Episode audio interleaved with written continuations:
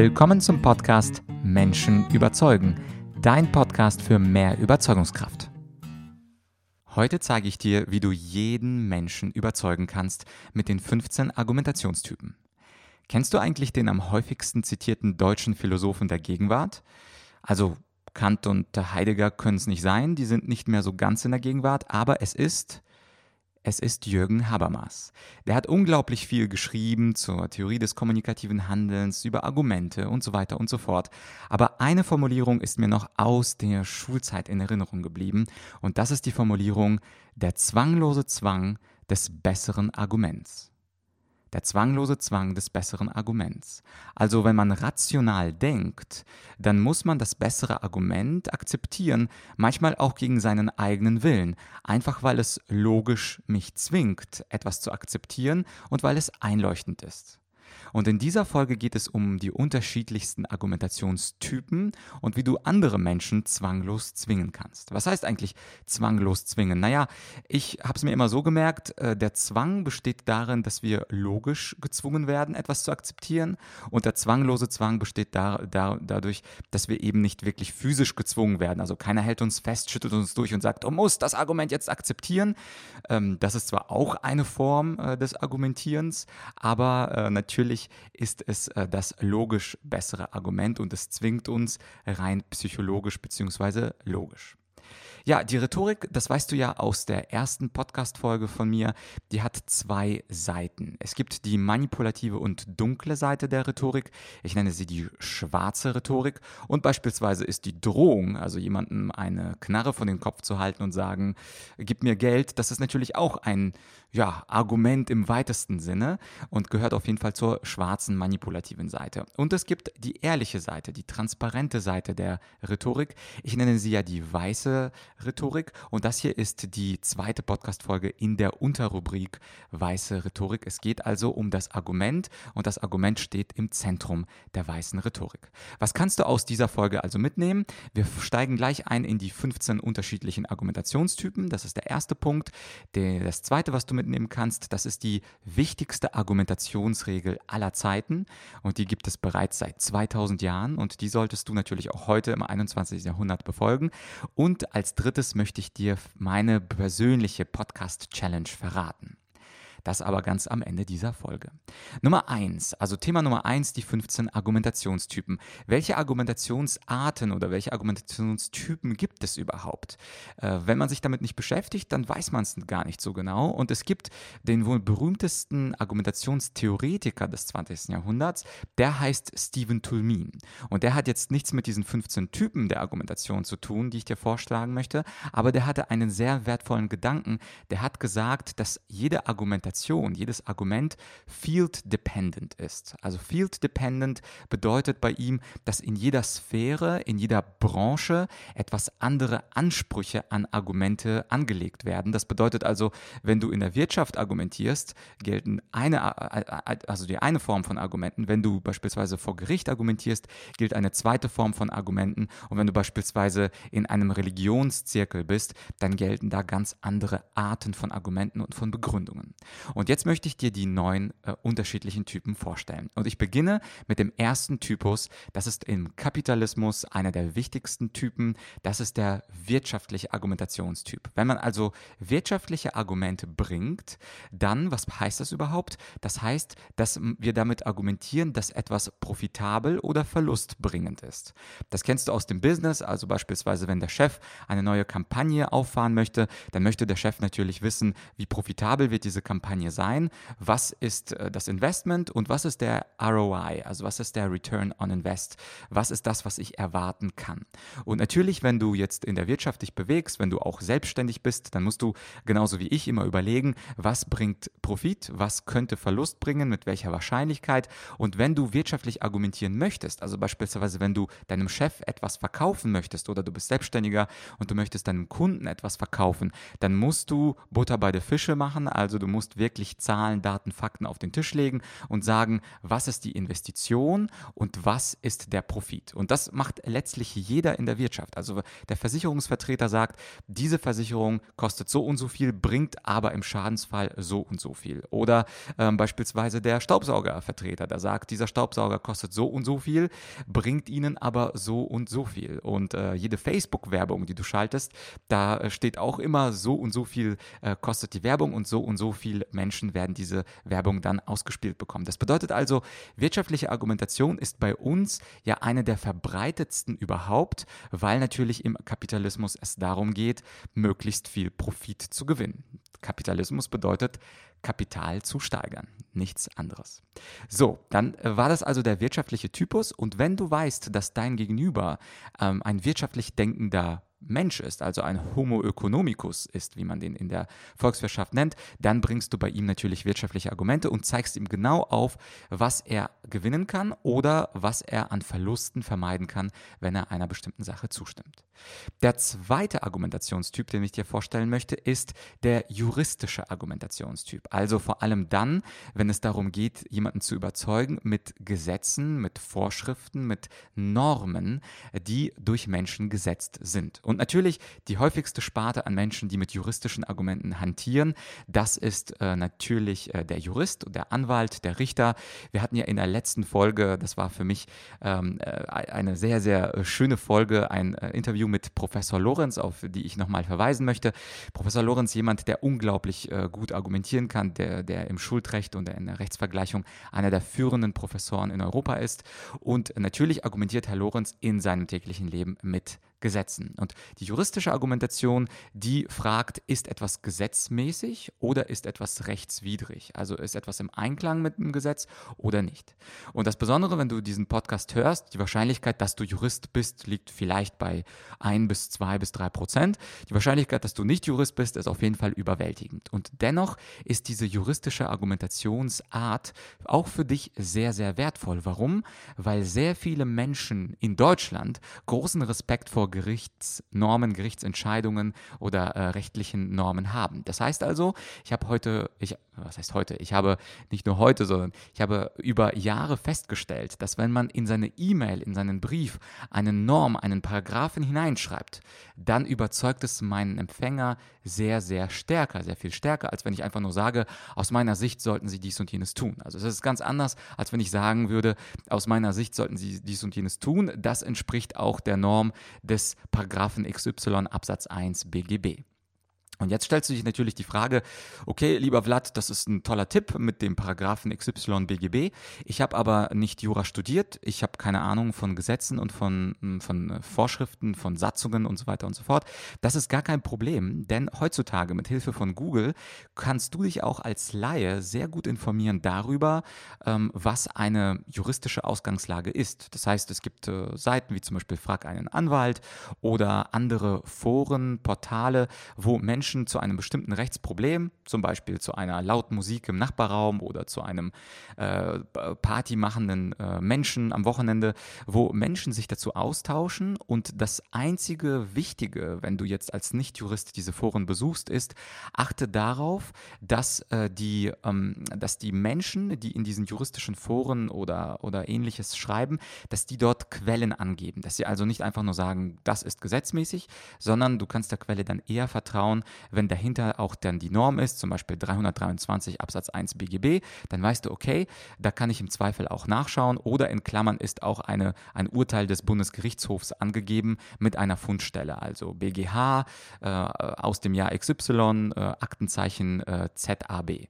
Und äh, wenn du also diese Quellen selber durchliest und äh, dann sagst, okay, jetzt gibt es diese Quelle, die zitiere ich auch in meiner E-Mail an meine Bank, in meiner E-Mail an meinen Vermieter, in meiner E-Mail an meinen Kollegen, Kollegen, dann hast du eine viel höhere Wahrscheinlichkeit zu überzeugen. Und vor allem die Dinge oder vor allem die Menschen, die sehr korrekt sind, die sich also sehr anständig be, be, be, benehmen wollen, gerade bei den Menschen ist die juristische Argumentation sehr wertvoll. Also Mut zur Lücke, auch wenn du kein ähm, Anwalt, kein Jurist bist. Finde diese schönen Fundstellen, argumentiere mit diesen Fundstellen in deiner eigenen E-Mail, in deinen Briefen, in deinen Unterhaltungen und du wirst deine Mitmenschen überzeugen. Das war also der zweite Typus, die juristische Argumentation. Die dritte Argumentation, das ist die faktische Argumentation. Bei der faktischen Argumentation geht es um die Frage, ist etwas richtig oder ist etwas falsch? Also entspricht etwas der Realität oder nicht? Die faktische Argumentation ist sehr tatsachenorientiert und bei der faktischen Argumentation, da geht es eigentlich nur darum, den Menschen zu beweisen, dass etwas der Fall ist oder nicht der Fall ist. Und für die Beweise brauchst du einfach nur ein Fakt, also eine objektive objektive Quelle, die dir das bescheinigt, zum Beispiel eine Studie, zum Beispiel ein Screenshot, zum Beispiel etwas, was eben dem Beweis zugänglich ist. Und wenn du den Menschen Fakten mitlieferst, also wenn jemand bestreitet, dass er eine E-Mail von dir bekommen hat und dann schickst du ihm einen Screenshot mit dem Datum, mit der Empfänger-E-Mail und mit dem Inhalt, dann kann er dieses Absenden deiner E-Mail ja gar nicht mehr anzweifeln. Das ist ja quasi dein Beweis und dadurch war deine Aussage richtig. Also die faktische Argumentation, sehr schön. Es gibt ein schönes Zitat, äh, ich glaube von Roland Barre, der hat mal gesagt, äh, die stärkste Argumentation ist die gelassene Darlegung von Fakten. Also Fakten sind natürlich ganz, ganz schön, um andere Menschen zu überzeugen. Die vierte Art der Argumentation, das ist eine ziemlich knifflige Art der Argumentation. Das ist die moralische Argumentation. Beim moralischen Argumentieren geht es um die Frage, ist eine Handlung gut oder schlecht und damit verknüpft das Werturteil über eine Handlung. Also ist es etwas moralisch geboten oder ist etwas unmoralisch. Einer meiner Lieblingszitate hier ist das Zitat von Georg Büchner aus seinem kleinen äh, Drama Wojcek. Da gibt es so einen schönen Satz, Moral ist, das ist, wenn man moralisch ist. Und natürlich ist das ein Zirkelschluss, das sagt absolut gar nichts aus, was moralisch ist. Und im Alltag ist es natürlich sehr, sehr schwer, moralisch jemanden zu überzeugen, aber dennoch, man kann durchaus probieren, ein moralisches Werturteil zu begründen und dafür gute Argumente, gute Gründe zu geben. Und ich bin sehr froh, dass in einer der nächsten Folgen äh, ich einen Philosophen interviewe, den Professor Dr. Äh, Julian Nieder-Rümelin, ein Professor, einer der berühmtesten Professoren ähm, und Philosophen der Gegenwart, zusammen mit Habermas und Sloterdijk. Und mit ihm werden wir unter anderem auch über moralische Argumente sprechen. Sei da also gespannt und äh, würde mich natürlich freuen, wenn du den Podcast abonnierst. Dann verpasst verpasst du auch diese Folge nicht. Die wird wahrscheinlich dann ähm, ja, Ende Februar ähm, veröffentlicht. Es gibt eine fünfte Art des, äh, des Argumentierens, das ist die politische Argumentation. Dafür muss man jetzt nicht unbedingt Politiker sein, sondern äh, politische Argumente sind Argumente, die für eine Mehrheit von Menschen, also bei den Politikern, die sprechen über die Gesellschaft, zumindest die Bundespolitiker, die Landespolitiker sprechen über äh, das Land, zum Beispiel Bayern, äh, die äh, Stadträte sprechen über Nutzen und Schaden für die die Stadt, zum Beispiel München. Und natürlich kannst du auch politisch argumentieren für ein Team, also für eine Mehrheit von Menschen, für eine Abteilung oder gegen eine Abteilung. Und da geht es darum, bei der politischen Argumentation zu argumentieren, warum eine Sache nützlich ist für eine bestimmte Gruppe von Menschen. Das heißt, du schaust dir nicht eine Person an, sondern du schaust dir eine Abteilung an und argumentierst beispielsweise, warum es für die Abteilung IT oder für die Abteilung Rechtsabteilung oder für die Abteilung äh, Vertrieb etwas äh, nutzt oder schadet, wenn man etwas tut. Und die politische Argumentation guckt eben auf diese Mehrheit dieser Gruppe und was für diese Gruppe toll wäre. Der sechste Typus ist ganz verwandt mit der politischen Argumentation. Das ist der egoistische Argumentationstypus. Das heißt, wenn du egoistisch argumentierst, dann versuchst du jemanden von etwas zu überzeugen und da musst du ihm natürlich die Vorteile, die persönlichen Vorteile aufzeigen, warum äh, seine Vorteile sich vermehren oder warum du ähm, Nachteile für ihn vermeiden kannst. Und gerade bei egoistischen Menschen, manche Menschen sind moralisch, bei denen würden eher moralische Argumente greifen, manche Menschen sind aber sehr egoistisch und versuchen immer und überall ihre persönlichen Vorteile zu vermehren und Nachteile zu vermeiden. Das heißt also, bei diesen Menschen solltest du egoistische ähm, Argumente bringen. Man spricht häufig äh, im Verkaufsjargon von sogenannten Nutzenargumenten, also äh, das, der Nutzen, den man dann für den Kunden in den Vordergrund stellt, damit der Kunde dann kauft. Das ist nichts anderes als eine egoistische Argumentationsart. Das, ist, das Egoistische ist hier nicht wertungsmäßig gemeint, also ich meine jetzt egoistisch nicht im positiven oder negativen Sinn. Man kann durchaus auch moralisch einen rationalen Egoisten verteidigen. Also es ist nichts Verwerfliches daran, aus meiner Sicht egoistisch zu sein. Äh, wie gesagt, wenn du da ähm, äh, eine zusätzliche Folge dazu haben willst zum Thema Egoismus, dann schreib mir gerne einen Podcast at argumentorik.com. Dann kann ich gerne dazu dazu mal auch eine äh, breitere Folge mal machen. Aber der egoistische Typus guckt auf eine Person, während eben die politische Argumentation auf eine Mehrheit der Gruppe schaut. Kommen wir zum siebten Argumentationstypus. Das ist der genau entgegengesetzte Argumentationstypus zum egoistischen. Das ist die altruistische Argumentation.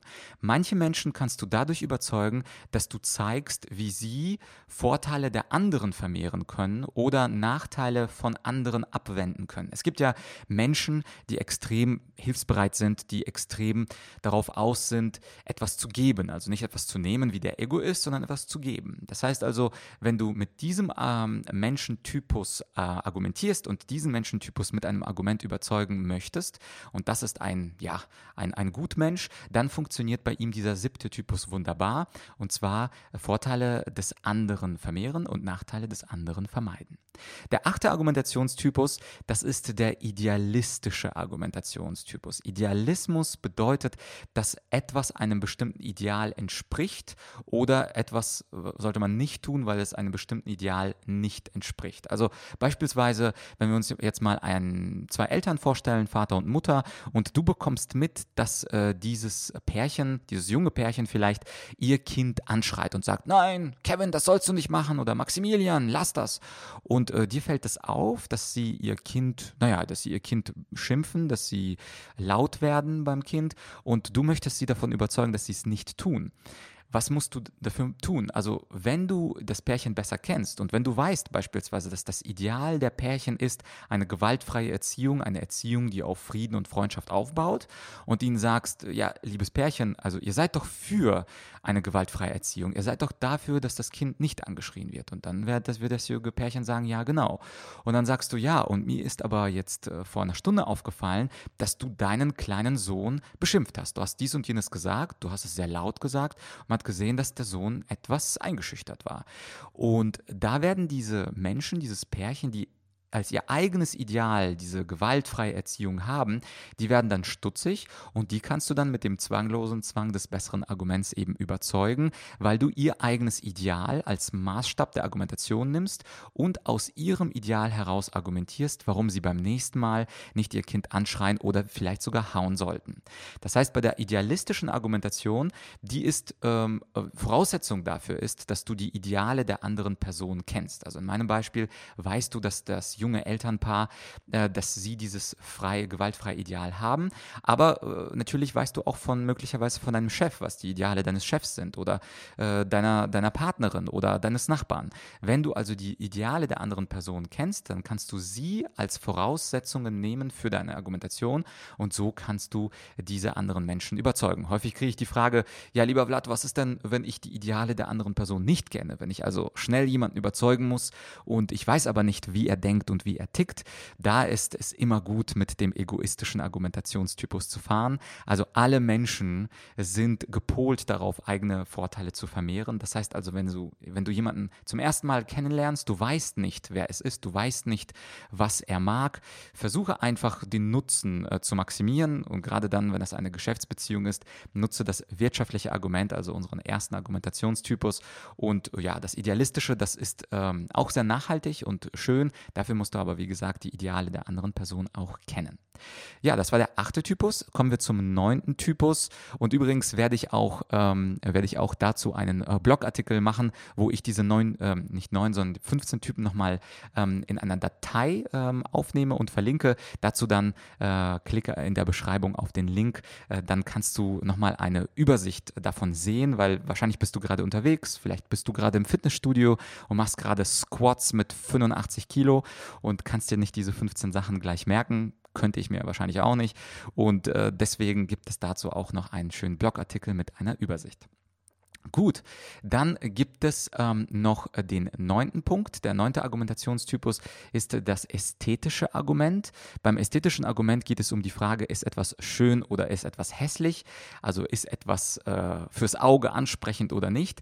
Das ist ein, äh, eben wie die, der idealistische Argument, ein sehr individueller Punkt. Die alten Römer haben ja gesagt, de, bus, de gustibus non disputandum est, also über Geschmäcker lässt sich nicht streiten. Es ist also ein sehr schwieriger Typus. Jemand jemandem zu erzählen, erklären, warum etwas ästhetisch schön oder hässlich ist. Das hängt wiederum mit den Idealen zusammen, die man selber hat oder die die Kunst hat. Also ich würde diesen Typus im Alltag eher seltener anwenden, es sei denn, du arbeitest äh, im Museum und äh, legst großen Wert darauf äh, oder bist mit Kunst äh, allgemein tätig und legst Wert darauf, äh, jemandem zu erklären, warum ein bestimmter Song ästhetisch oder ein bestimmtes Bild ästhetisch, künstlerisch wertvoller ist als etwas anderes, dann musst du natürlich allgemeine Regeln der Kunst als ähm, Idealwerte angeben. Wie gesagt, für den Alltag ist der ästhetische Argumentationstyp wahrscheinlich nicht so relevant, aber ich wollte ihn dennoch in diese Liste mit aufnehmen. Der zehnte Punkt ist wiederum sehr relevant. Das ist der Punkt Nummer, äh, das ist der Punkt Nummer 10, die kulturelle Argumentation. Die kulturelle Argumentation, die bezieht sich darauf, dass wir mit der Kultur, also mit der Tradition bestimmten kulturellen Werten argumentieren. Und da ist es am einfachsten zu sagen, dass etwa eine bestimmte Sache für in Übereinstimmung mit bestimmten Werten ist oder nicht in Übereinstimmung mit einer bestimmten Tradition und einer Kultur ist. Und das ist natürlich ganz interessant, äh, mit Menschen aus anderen Kulturen äh, sich zu unterhalten. Also äh, ich werde, das nächste Interview wird ganz spannend sein. Da rede ich mit dem größten Experten für die arabische Welt, dem Professor Bassam Tibi aus Göttingen. Und da werden wir ein paar Dinge diskutieren, wie man denn Menschen aus anderen Kulturen überzeugen kann. Also wie gesagt, auch da bleibt dran, abonniert den Channel und die nächste Folge, also nach dieser Folge, ein paar Tagen, äh, ich denke mal äh, so um den 15. Februar herum, kommt dann die Folge äh, mit Bassam Tibi. Wie ist es denn mit äh, kulturell Andersdenkenden zu argumentieren? Ganz spannendes Feld. Nummer 11, das ist äh, der hedonistische Argumentationstypus. Beim Hedonismus, also die Hedone, auf altgriechisch die Lust. Hedonismus ist die Philosophie, die versucht, die Lust zu maximieren, also die Freude zu vermehren und im Gegenteil auch das Leid zu vermeiden. Und das ist natürlich auch gerade im heutigen Zeitalter Zeitalter von super Funtime, super Spaß, äh, täglicher, minutiöser Unterhaltung, Instant Gratification ist natürlich äh, das Hedonistische sehr stark. Das heißt also, wo wir versuchen, Menschen zu überzeugen, dass, wenn sie Sache X machen, sie dadurch ganz viel Freude haben werden, wenn sie das tun, dass sie ihre Lust steigern und dadurch ähm, eben äh, glücklicher werden. Also äh, typisch hedonistischer Slogan, den kennst du ja sicherlich, äh, ist der Spruch YOLO, also was die Jugendlichen vor ein paar Jahren äh, ständig gesagt haben, YOLO, you only live once, also mach Sache X, du lebst nur einmal, steigere deine Lust, steigere deine Freunde, Freude, das ist auf jeden Fall etwas, auch wenn es gefährlich ist oder unvernünftig, mach es trotzdem. Das ist beispielsweise ein klassisches Beispiel für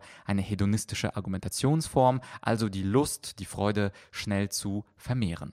Äh, der zwölfte Bereich, das ist äh, der religiöse Argumentationstypus, der ist natürlich für Atheisten irrelevant, also beispielsweise wenn du die Bibel zitierst und äh, sprichst aber mit einem zum Beispiel Muslim, mit einem, äh, mit einem äh, ja, äh, Buddhisten oder einem Hinduisten, dann ist das für, für ihn völlig irrelevant, was im Alten Testament steht, weil er sich auf ganz andere religiöse Schriften bezieht. Und natürlich, ähm, äh, also bei Atheisten ist es sowieso egal, welche, welche Schrift du zitierst. Das heißt also, beim religiösen Argument geht es darum, dass etwas von Gott gewollt ist oder eben nicht von Gott gewollt. Das ist also etwas, äh, wenn du beispielsweise Christ bist und einen anderen Christen überzeugen willst über eine bestimmte Sache, dann musst du einfach nur ein bestimmtes Evangelium zitieren oder die Paulusbriefe oder das Alte Testament und die Geschichte, ja, was auch immer, aus dem Exodus ähm, erzählen und wirklich äh, zitieren, was in der Bibel oder was im Koran steht. Auch dazu, ich habe das Interview mit äh, Bassam Tibi schon äh, gemacht äh, und ähm, da, da hat er ganz interessante äh, Ideen, wie man denn auch Islamisten von, von etwas überzeugen kann, etwas zu tun oder etwas nicht zu tun. Das, wie gesagt, in der nächsten Folge. Also kulturelle Argumente und religiöse Argumente sind verknüpft verknüpft, sind verwandt. Beim religiösen Argument geht es tatsächlich darum, aus der Religion heraus, also aus irgendeiner heiligen Schrift heraus zu argumentieren, während man bei kultureller Argumentation aus einer bestimmten Tradition heraus argumentiert. Gut, dann schauen wir uns den 13. 13. Typus an. Das ist der Typus der emotionalen Argumentation. Emotionale Argumente, das heißt also, wenn ich bestimmte Emotionen wecke, ich wecke positive Gefühle, ich wecke negative Gefühle und diese positiven und negativen Gefühle, die sind sehr ein zweischneidiges Schwert. Also es kann durchaus sein, dass man emotionale Argumente, emotionale Appelle bringt, die vernünftig sind, also wo man auf vernünftige Gefühle sich, äh, äh, sich äh, ja, bezieht, in, insoweit ich beispielsweise sage und jemandem Angst mache und sage, also wenn du jetzt wirklich in einen Aktienfonds investierst, dann äh, musst du wirklich täglich mit der Angst leben, dass der Aktienfondsmanager eine falsche Entscheidung trifft und äh, anschließend du deine ganzen, äh, deine ganzen Investments verlierst. Und hier habe ich eine Angst benutzt, also ich habe einen emotionalen Appell benutzt, ich habe negative Emotionen der Angst bei einem Menschen hervorgerufen, die Angst, alles zu verlieren, weil der äh, Fondsmanager eine falsche Entscheidung trifft und dann die Aktienwerte und der Fonds äh, herunterstürzt. In diesem Fall ist das emotionale Argument durchaus vernünftig. Das heißt also, es ist kein Scheinargument, weil es eben, also Statistiken zufolge, ich habe vor kurzem das äh, Buch von Tony Robbins gelesen dazu äh, über Money, kann ich übrigens sehr empfehlen, äh, Master the Game, ein dicker Schinken, 700 Seiten und da erzählt Tony Robbins ähm, ganz tolle Dinge über, über Geld und Geldanlagen und da sagt er, dass 94 Prozent der Aktienfonds nicht äh, gut performen beziehungsweise schlechter performen als ein Index, also beispielsweise als ein Standard-ETF. Und dass äh, Trillionen von, ich glaube, 13 Trillionen äh, Dollar in, äh, also Trillionen ähm, im Englischen sind, Trillion, also Billionen auf Deutsch, dass äh, sehr viel Geld im Umlauf ist in Aktienfonds und dieses Geld nicht so clever angelegt ist, weil eben 94 Prozent aller Fonds gegen ähm, einen Standardindex ähm, ja, verlieren. Und auch, auch wenn du nicht dich für Finanzanlagen interessierst und auch nicht für äh, Money Money und Tony Robbins. Wichtig ist, dass emotionale Argumente manchmal begründet sein können, manchmal aber, und das ist die Schnittstelle zur übernächsten Folge mit der nächsten schwarzen Rhetorik, manchmal können aber emotionale Appelle eben Scheinargumente sein. Und da muss man eben ganz genau aufpassen, äh, worauf sich diese Emotionen stützen. Stützen sich Emotionen auf Gründe, also auf Zahlen, Daten, Fakten, dann sind emotionale Argumente Teil der weißen Rhetorik oder sind die emotionalen Argumente aus ausgedacht und stützen sich auf falsche Gründe und Scheinargumente, dann sind emotionale Argumente Teil der schwarzen Rhetorik. Dazu, wie gesagt, was in einer der nächsten, wahrscheinlich in der übernächsten Folge. Gut, der 14. Typ, äh, das ist ein bestimmter Typus. Äh, das, der Begriff, den hat Arthur Schopenhauer geprägt, das ist die eristische Argumentation, das Recht behalten um jeden Preis. Das ist die Tatsache, wenn Menschen einfach nur merken, dass sie Unrecht haben, aber dennoch schwache Argumente voranbringen oder vielleicht auch falsche Argumente oder, oder einfach nur irrelevante Argumente voranbringen, einfach nur, weil sie Recht behalten wollen. Und eristisch nennt Schopenhauer äh, die Sachen, die eben einfach nur um des Gewinns und des Rechtbehaltens wegen gebracht werden. Das sind also manchmal äh, sehe ich oder sieht man Menschen, die um jeden Preis versuchen, ihre These, ihren Glaubenssatz zu verteidigen und bringen wirklich leicht zu widerlegende Argumente. Auch um die Widerlegung geht, wird es um einer der nächsten Podcast-Folgen gehen. Ähm, aber sie wollen einfach nicht eingestehen, dass sie die äh, Diskussion ja verloren haben oder verloren ist ja der falsche Ausdruck, sondern dass sie in der Diskussion eben nicht die besseren Argumente hatten und eigentlich den zwanglosen Zwang des besseren Arguments ähm, akzeptieren sollten, von dem Habermas spricht, aber es eben nicht tun. Das nennt man eristisches Argumentieren, also schwache Argumente bringen, obwohl sie eigentlich nicht äh, wirklich, ähm, nicht wirklich was, was taugen. Und 15. und das ist der letzte Argumentationstypus, das ist die plausible Argumentation. Plausibel ist die Argumentation dann, wenn sie sich auf Wahrscheinlichkeiten stützt. Das heißt, also, wenn wir sagen können, dass wahrscheinlich oder etwas unwahrscheinlich der Fall sein wird. Also beispielsweise, wenn ich sage, ähm, dass äh, ich, ich rede mit jemandem und der sagt mir, ja, wir werden bei einer, ähm, einem Ausritt äh, Löwen sehen in Botswana, dann ähm, müsste man ihn fragen, ja, wie wahrscheinlich ist denn das, dass wir Löwen sehen? Und äh, dann wird er wahrscheinlich antworten, es kommt darauf an, wann wann wir losfahren und welche Gegend wir losfahren. Und manchmal gibt es auch Gegenden, wo Löwen überhaupt nicht zu sehen sind. Äh, ich war zum Beispiel eines, ähm, eines Sommers mal in Botswana und da haben wir alle, alle Tiere gesehen, bis auf den Löwen. Das ärgert mich noch bis heute. Deswegen möchte ich unbedingt mal woanders hin. Aber nochmal, äh, die plausible Argumentation ist die Argumentation, wo ich mit Wahrscheinlichkeiten argumentiere. Natürlich ist es am besten, wenn man die plausible Argumentation mit Fakten vermengt, vermischt. Das heißt also, wenn ich aus der Vergangenheit bestimmte Wahrscheinlichkeiten äh, mir herauslesen kann für die Zukunft. Ähm, man kann aber auch rein durch Vernunftgründe sagen, dass etwas wahrscheinlich oder unwahrscheinlich ist. Also beispielsweise, ähm, ob jetzt ein YouTube-Video, was ich drehe über zum Thema Argumentation, ob das viral geht und äh, überall in Deutschland äh, drei Millionen Mal angeklickt wird innerhalb von zwei Tagen, ich brauche dafür keine Zahlen, Daten, Fakten wissen. Ich weiß, dass das Thema Argumentation nicht so sexy ist wie äh, beispielsweise ein, ja, ein gerissenes Kleid äh, beim Super Bowl einer Sängerin. Ähm, und insofern dieses andere Video, das könnte viral gehen, aber nicht wirklich das Thema Argumentation. Und da ist es halt plausibel zu sagen, dass bestimmte Themen äh, wahrscheinlich äh, relevant sein werden und wahrscheinlich häufiger angeklickt werden und äh, andere Themen eben unwahrscheinlich sind, weil sie eine bestimmte Nische bedienen. Beispielsweise das Thema Argumentation im Vergleich zum Thema Porno. Was wird häufiger angeklickt? Es gibt ja so schöne Statistiken, dass jede vierte Internetanfrage irgendwas mit äh, Sex, Sexualität zu tun hat. Insofern äh, mache ich äh, mir da mit meinem Podcast zum Thema Menschen überzeugen keine, keine großen Gedanken, dass ich die großen Themen ähm, dieser Welt äh, vom Sockel stürzen könnte. Das waren also die 15 Argumentationstypen. Äh, wenn du auf äh, äh, argumentorik.com slash podcast gehst, äh, wirst du da in der Beschreibung auch ähm, äh, den Link zum Blogartikel dazu sehen. Und in diesem Blogartikel ähm, wird es ganz kurz eine Einleitung geben und dann ein schönes Bild zu diesen 15 Argumentationstypen. Das kannst du dir dann speichern oder ausdrucken. Ich finde das immer ganz schön, diese Übersicht an diesen 15 Argumentationstypen zu haben, zu sehen und anschließend äh, ja, äh, bei der passenden Person das passende Argument äh, herauszubringen.